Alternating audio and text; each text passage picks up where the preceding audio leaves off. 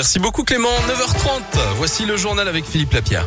À la une de l'actualité, la réouverture tôt ce matin de la 89 Lyon-Clermont-Ferrand, autoroute coupée à deux reprises hier dans l'après-midi puis en début de soirée à cause de la neige. Entre la Loire et le Puy-de-Dôme, des centaines d'automobilistes se sont retrouvés coincés pendant une partie de la nuit.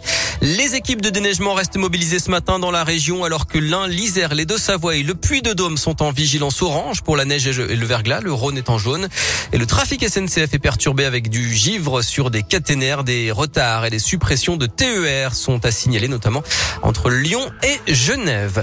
Dans l'actu lyonnaise, une quarantaine de personnes évacuées et une légèrement intoxiquée par la fumée à cause d'un incendie ce matin dans une épicerie à l'angle du cours Franklin Roosevelt et de la rue Garibaldi. Clément vous le disait à l'instant, il y a des difficultés dans le secteur. Après la condamnation à des peines de prison de trois jeunes vendredi pour un rodéo urbain déguisé en Dalton, deux autres membres présumés du groupe comparaissent cet après-midi à Lyon pour des tirs de mortier sur la police. C'était mercredi à la Guillotière pendant le tournage d'une émission de télé sur CNews. Un troisième mineur doit lui être présenté au juge des enfants. Emmanuel Macron a reçu sa dose de rappel du vaccin contre le Covid ce week-end. Il l'annonce ce matin sur les réseaux sociaux. Il s'est aussi fait vacciner contre la grippe. Par ailleurs, plus de 40 000 boîtes d'autotests doivent être acheminées cette semaine aux élèves de 6e de l'Académie de Lyon. Jour J pour le Ballon d'Or. Karim Benzema, Robert Lewandowski, Lionel Messi font partie des favoris.